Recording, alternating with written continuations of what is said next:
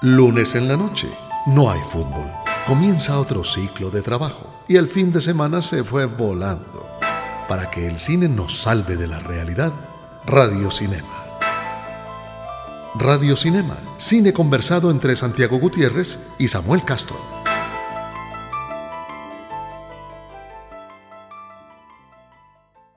La invitada esta noche dio tres consejos en el discurso de graduación de la Universidad de Tulane hace muy poco perdón, cuatro consejos. Los cuatro consejos son, uno, no te cases demasiado pronto. Ella no lo hizo. Dos, trata a las personas con respeto. Tres, ignora a los que te juzguen por tu físico. Eso sí que sabe ella. Y cuatro, no tengas miedo del miedo. Vamos a estar esta noche con una de las actrices más importantes y más premiadas de los últimos años. Eh, que además hizo una carrera extraña, porque realmente el éxito en el cine le llegó ya, ya grande. Eh, era una figura conocida para los británicos, pero no tanto para el mundo, eh, hasta que se pasó de la televisión al cine y hoy todos sabemos quién es ella. La invitada de esta noche es la maravillosa, la extraordinaria, como le dijeron muchos críticos de teatro, la voluptuosa, y no se lo dijeron por bien, ya lo veremos, la maravillosa Helen Mirren. Nos hacen reír, soñar y llorar. Aún así, no los conocemos. Personajes del cine en Radio Cinema. A mí me gusta mucho hablar de Helen Mirren, Santiago. no solo porque me gusta ella físicamente y que me gusta también como actriz, sino que eh, una carrera como la de Helen Mirren eh, se presta para muchas cosas porque Helen Mirren ha sido muy honesta a la hora de hablar de cosas que normalmente los actores de Hollywood se, se esconden un poquito más. Me parece que como a ella le llega el estrellato cinematográfico ya grande, creo que no tenía nada que ocultar. Eh, si uno busca a Helen Mirren, probablemente muy rápidamente le salga un, eh, un video de ella desnuda bajo el agua. Eh, no, no me acuerdo en este momento de qué película es, pero, pero es, es bellísimo verla, siempre ha sido bonito verla y hoy con, con más de 70 años sigue siendo una mujer bella. Eh, eh, nada de a pesar de, no, es una mujer bellísima de más de 70 años. Eh, Helen Mirren, ese, ese, ese rostro que, que hoy relacionamos con la realeza británica, realmente no es tan británico y me parece que se le nota porque las, las actrices británicas no suelen ser tan voluptuosas y creo yo que eso viene de sus raíces rusas. No sé qué penses vos. Bueno, es ahí una, una apuesta genética que hace eh, Samuel, efectivamente.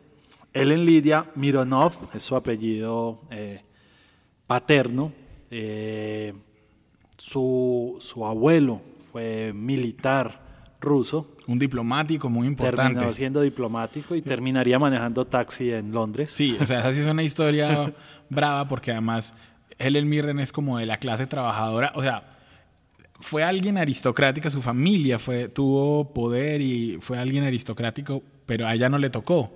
O sea, tiene la misma historia de nosotros, de el abuelo que tenía la finca grandota, lo mismo que nos pasa a nosotros, pero en el caso de ella también, también por, el, por el lado materno, creo que, el, que el, abuelo por el lado materno o el bisabuelo había sido el carnicero de la reina. Ajá, así es. Eh, y entonces el abuelo era carnicero también. Sí. Pero su, su mamá era una, una dependiente normal de, un, de una tienda. O sea, no, no, tenía, no tenía por dónde tener, digamos, hoy ser la representación de, de la realeza, como ha llegado a ser en el cine. El, el, apellido, el que se lo cambió fue el papá. O sea, no es un nombre artístico que ella, que ella adoptó, sino que Vasily Petrovich Mironov, que es el, el padre, eh, decide, decide en los 50 cambiar el nombre de la familia por Mirren y él se llama Basil Mirren, un nombre muy, muy británico de hecho, pues Basil es bastante británico. Eh, pero era un tipo interesante porque a, pesar de que efectivamente daba clases de conducción, manejaba, pues también tocaba la viola en, la Filarmónica de Londres, y, y, pues tenía, digamos, como, como ese acercamiento artístico. a- artístico que, pues, que seguramente por ahí podemos ver la vena de Helen Mirren, de dónde viene. que además se destacó desde chiquita en teatro. Es decir, vos ves la carrera de Helen Mirren y te dicen, ya en la primaria hizo el papel principal de Hansel y Gretel. En el, en el bachillerato ya estaba haciendo eh, teatro colegial. Y de una, creo que Helen Mirren no tuvo duda en su vocación. O sea, de una se mete a estudiar en el New College of, of of Speech and Drama en Londres y de una también es destacada. O sea, a los 18 años se presenta para el National Youth Theatre hacer una audición y es aceptada. Eso ya también habla de un talento excepcional. Eh, es aceptada la primera audición y comienza, no, no, no se le vienen con cositas fáciles de una, y entonces ahí nos toca hablar del físico de Helen Mirren. Helen Mirren nunca ha escondido sus curvas, digamos. Helen Mirren de verdad es una mujer eh, agraciada físicamente, pero no solo en su rostro, sino también en su cuerpo. Eh, y, de- y la ponen entonces a hacer de Cleopatra. Imagínate Helen Mirren de 20 años haciendo de Cleopatra Santiago. O sea, Y que- y- debía ser una cosa bárbara. Y la volví a hacer hace poco. Sí, con, eh, con, a- con Alan Rickman. Alan Rickman, que, que ya no fue tan exitoso, digamos, pero, pero sí, ha sido curioso porque sí es una escala, el, el primero, el que decís, el, el National Youth o Teatro Juvenil, que le da que la inviten a- al Royal Shakespeare Company, que para muchos actores es un punto a llegar, para ella en su carrera, aquí como la vemos es casi que un punto inicial, Sí. lo cual digamos demuestra su talento, donde digamos ahí- ahí hace pues, la- el clásico teatro shakespeariano, eh, básicamente esto fue en la década de los 60, estaba ella en sus 20 años, 20 y pico de años. Sí, sí, porque Helen nació en el 45.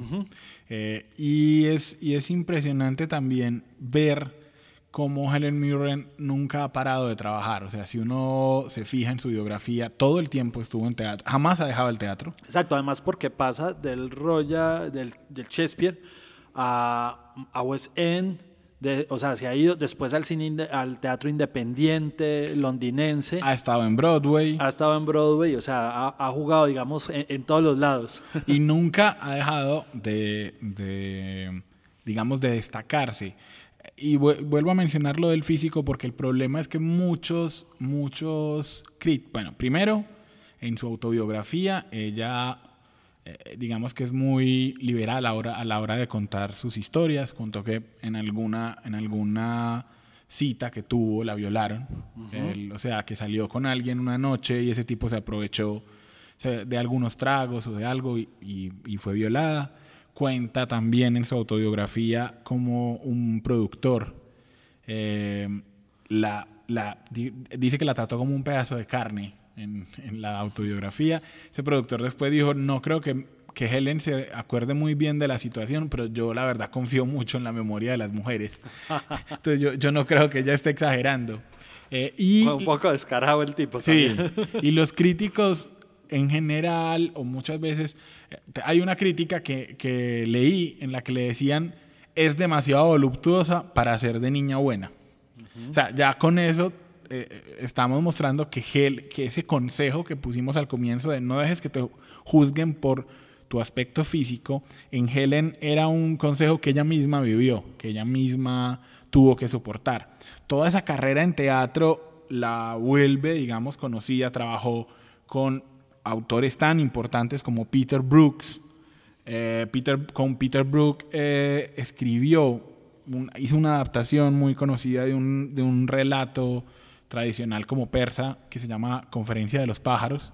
Es una, ella misma fue, o sea, ella es coautora de esa adaptación. Hablamos de una actriz que siempre se ha involucrado mucho con la parte de producción y de dirección de teatro eh, y con sus directores. Y digamos que en ese momento ah, su belleza también la llevaba a, que la invitaran a, actuar en el cine. Está- Estamos hablando de que Helen Mirren se ha ganado la Copa Volpi en el Festival de Venecia. Ajá. Dos veces se ha ganado la Palma de Oro como mejor actriz en Cannes. Sí. Eh, la primera vez que se la ganó fue por Cal, una película de 1984, y luego 10 años después se lo ganó por La locura del rey Jorge, The Madness of King George. Eh, en el Festival de Venecia se lo ganó hace 11 años por esa película que todos o muchos de nosotros vimos que, que era The Queen, donde hacía de la, de la reina Isabel. Sí, que también ganó Oscar, Globo de Oro por esa- ese mismo papel. Ajá. Pero, en, pero digamos que Y BAFTA también. Eso te iba a decir, Sí. que re- realmente ella siempre alternó la carrera en el cine con la carrera de teatro. Eh, si alguno de ustedes recuerda o, o dice, eh, pero yo no había visto nunca a Helen Mirren, eh, digamos, no, no me acuerdo de Helen Mirren. Hasta hace poco, yo creo que hasta la reina, al público nuestro le pasa eso con ella. Era un rostro que no estaba muy codificado. Y eso que, y eso te iba a decir, y eso que Excalibur fue una película popular. No, no, de hecho, o sea, si vos ves eh, eh, la filmografía, encontrás películas conocidas, o sea, que tuvieron, digamos, un, un- de, de Mosquito Coast, eh, The Cook, The Thief, His Wife and Her Lover, que en un nicho específico aquí también. digamos, Calígula. Calígula, los que, Bueno, a ver, Calígula fue una Calígula versión- es una cosa rara. Sí, Calígula es una, porque es una película que hizo Playboy. No, Penthouse. Ah, Bob perdón, Giacone, Penthouse, tenés razón. El, el dueño de, de la revista Penthouse, él quiso hacer una extravaganza. Dijo, voy a hacer una película así de frente. O sea, porque he visto entrevistas de Bob Giacone hablando sobre esta película. Va a ser una película pornográfica, pero con todo el presupuesto y con una historia. O sea, con realmente historia. Y, y, o sea, y, es- y hay nombres pesados. Cuando Sí, ves, claro. decís, ¿cómo convenció a nombres? Creo que Peter O'Toole está Sí. ahí. ¿Cómo convenció a Peter O'Toole que ya era un consagrado? O sea, tiene que ser mucho dinero. Y- o una parranda chévere.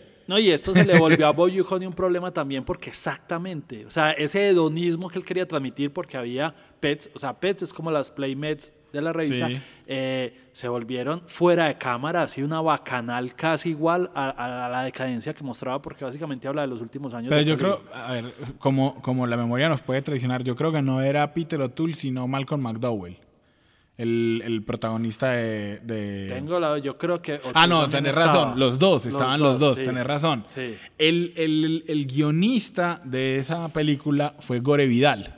Sí, y dejaron tirar, y, y tuvo muchos problemas porque creo que no, al final no está, no tiene un director acreditado. Creo que hay tres nombres ahí porque esa película terminó, lo, como diríamos nosotros, a las patas la terminaron. Porque, y creo que Helen Mirren no habla muy bien de su experiencia también de esta película.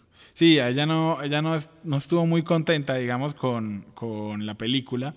Eh, pero ella, digamos, seguía, seguía intercambiándose entre el teatro, la televisión. Ah, bueno, no, perdón, el teatro y el cine, pero le ofrecen un proyecto que es para la carrera de Helen Mirren su verdadera internacionalización.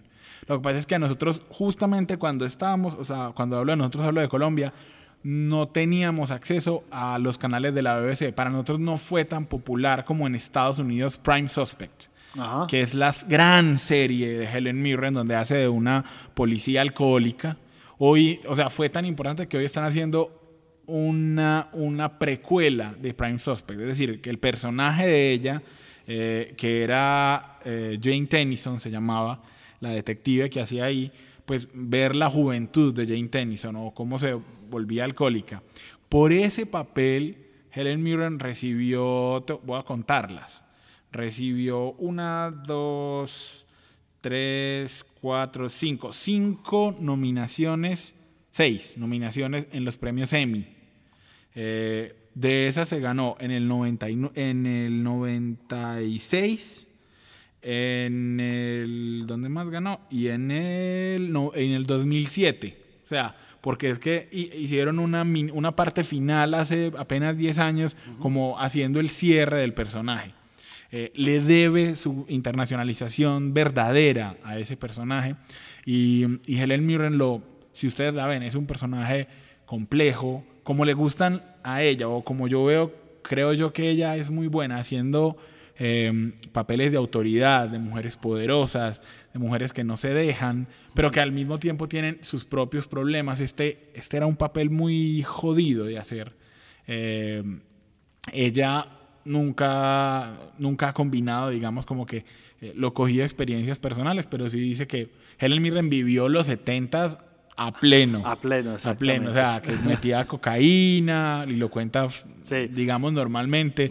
Se metió o vivió con un actor que no es, pues no es tan menor que, que ella, pero sí es menor, que es Liam Neeson. En los 80s vivieron juntos bastante tiempo hasta que ella conoce a el, el marido de ella, que es director. Es el director de mm, Biopic que hicieron sobre Ray Charles. Ah, Ray. Bueno, muchos datos, pero entonces, ¿qué películas? Que, ¿Por qué no hablamos de alguna película de Helen Mirren para que la gente, un punto culminante, alguna que a usted le guste, Samuel? No, de una, tenés toda la razón. Vamos a, a hablar, digamos, de lo que para mí es un nuevo clásico, eh, que es una película de Robert Altman, tal vez su última Robert gran... Altman es un clásico. Sí, tu- tal vez su última gran película que tuvo toda la, la presencia en los Oscars y en el que Helen Mirren jugó un papel destacado. Se ganaron su lugar en nuestra memoria y en la historia del cine. Clásicos de ayer y de hoy en Radio Cinema. Sí, no re- me refiero, Santiago, a Ghost Force Park. Ajá. Eh, una película que los que sean amantes, digamos, de una serie como Downton Abbey, reconocerán el tema de la película. El- el- el- la vida de los señores y los sirvientes en una mansión inglesa eh, y cómo eso generaba ciertas tensiones, Sí. digamos, sociales. Sí, Y en ese caso, con una pizca de Agatha Christie puede ser. Exacto, sí. El, com- como llaman normalmente ese tipo de tramas, el who done it. ¿Quién, quién lo hizo? Ajá. O quién mató, que normalmente es el mayordomo, que ese es el chiste. En este caso, en este caso, eso es lo que pasa, ahí se reúnen para una fiesta. Ustedes ven eso y eso es ahí actuaron Maggie Smith, Michael Gambon, Christine Scott Thomas, Tom Hollander, eh, Bob Balaban, eh, bueno, Ryan Philippe, que era el gringo invitado. O sea, ahí actúa Emily Watson. Emily- hasta el perro y el gato. Bates. Sí, hasta el perro y el gato. Sí. Eh, porque era una gran fiesta y al dueño de casa lo asesinan. Y toda la película nos la pasamos viendo amoríos, diálogos y demás, eh, donde no sabemos quién es el que asesinó al dueño de casa. La película, ah bueno, Clive Owen, ahí estoy viendo. Ajá, Clive, Ah, Ow- Clive Owen también, Clive Owen también sale ahí. Sí. Julian Fellows, que es el guionista de la película, es el creador de Don Tonavi. Por eso le digo que, la, que la- no es casual que nos parezca tan conocido, porque realmente el hombre sabe cómo o, o supo encontrar ese filón de, de- de meter crítica social y de meter un montón de cosas en medio de una historia que se tenía mucho ritmo, porque iba mucho de, de el arriba y el abajo, de eh, hablar este por un diálogo, irse para otro salón. La película tuvo 3, 4, 5, 6, 7 nominaciones al Oscar. Ganó mejor guion original para Julian Fellows. Una de las nominadas era Helen Mirren. Fue una maravilla porque en la misma categoría estaba nominada con eh, Maggie Smith, que es la otra, digamos, gran dama de la actuación británica. Eh, pero además eh, había nominaciones para, para su director. Y el problema de, de ellas es que en ese momento Jennifer Conley, eh, por A Beautiful Mind, fue, era la actriz del momento y la que se llevó el premio en esa noche. No se lo ganó ni. Las otras perdonas fueron Marisa Tomei y Kate Winslet. O sea, cualquier. a mí- Fue un año doloroso para vos. para mí, pero, pero duro. Duro, bastante duro. Tus favoritas todas nominadas. Bueno, es- estamos hablando del 2001, eh, un año en el que Del ya... 2002. En la, Bueno, o sea, sí. la película es del 2001, el Oscar del 2002. Ya a partir de ahí se vio una carrera más consistente en cine de Helen Mirren, pues en el cine que nos llega a nosotros, por llamarlo de alguna manera. Eh, la veremos, digamos, eh, ya después con, en 2006 con The Queen, que es esta película en el que hace Elizabeth II. Teniendo la curiosidad, Samuel, que hablábamos fuera de micrófono, que ha sido la única actriz que ha representado a tres diferentes eh, Reinas en el reinas cine. en el cine. Sí, porque ella fue Elizabeth, eh, primera. Primera, sí, Hizo la esposa del rey George, en la que dijimos, eh, exactamente. que, que era la, pues que venía siendo la reina. eh, La Reina Consorte y hizo también de Elizabeth. Ahí están las tres reinas. Ahí están las tres reinas. Pero además hizo, ha hecho otros papeles de la realeza en distintos montajes y no, no sé cuántas veces habrá hecho reinas y demás en, obras shakespearianas. Sí. La Reina es una película que tiene mucha exposición acá, digamos, en nuestro entorno, los canales y todo. Por eso, digamos, no, no nos vamos a detener en ella en, en, más detalles, pero sí que fue una película muy determinante en la carrera de Helen Mirren porque eh, pues un Oscar, eh, Oscar es llevar comercialmente al menos la carrera de un actor a otro a un nivel superior. Claro, eh, habría que decir que para llegar a eso, yo diría que aparte de Gosford Park, la otra película que la, la puso otra vez como en, en, la candela de las contrataciones fue Calendar Girls. Eh, exacto. Las chicas del calendario. Saldría el año siguiente, exactamente. Que fue un, uno de esos éxitos raros que, que a veces hacen las películas inglesas como las películas ¿cómo va a decirlo? Amables inglesas, o sea, de, trama amable, para sentirse uno bien, que en este caso era eh, la adaptación de una historia real de unas mujeres que habían, se habían,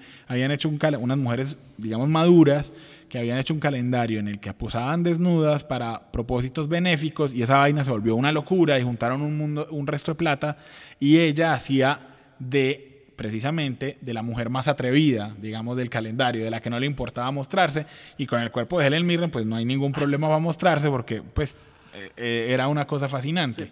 Sí, eh, ahora decía que ese fue el año después de, de, Ghost of Park, que hemos hablado. Eh, después de, de, La Reina, hay, ella abre otra compuerta en esta carrera tan versátil, que es hacer películas, digamos, lo que llamaríamos, aunque odiamos esa etiqueta, netamente comerciales, como National Treasure, hacer la, una voz en, en, una película como Monsters University, o sea, cosas un poco más que, que no, no, se verían de una actriz tan, tan prestigiosa. tan prestigiosa, pero pues que ya cuando uno está a ese nivel que te da el Oscar, estás digamos un poco sobre el bien y el mal. Sí, como para poner otras, como hace poquito, eh, ¿cómo se llamaba? Bueno, esa versión horrible de Hitchcock de la biografía de Hitchcock, en que ella lo hace muy bien, que hace de la esposa de Hitchcock, uh -huh. eh, como Trumbo, que a mí no me gustó tanto, pero ella, eh, lo mismo, ella sí. siempre hace el papel Ahí que hace se un papel destaca. pequeño, pero sí. sí. Y diría que el, el, último de esos, o los dos últimos serían Eye in the Sky con Alan Rickman, Ajá. que a mí, a mí, me parece un, un, gran papel que hace de una coronel del ejército,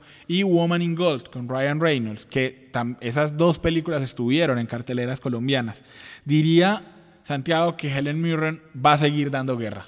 Seguramente. Va a seguir dando No guerra. sabemos en dónde, si en el teatro, en la televisión, el cine. Sí, eh, Cineco Alternativo la trajo hace poquito en The Audition, una obra maravillosa. Yo estoy esperando que ella se anime a que le pongan uno de esos vestidos eh, de, de, decorado, de maquillaje que engordan a la gente para que haga de la reina Victoria. y ya sería su cuarta reina. En el eh, cine. Sí. El cine canta, baila y suena. El soundtrack de la semana en Radio Cinema.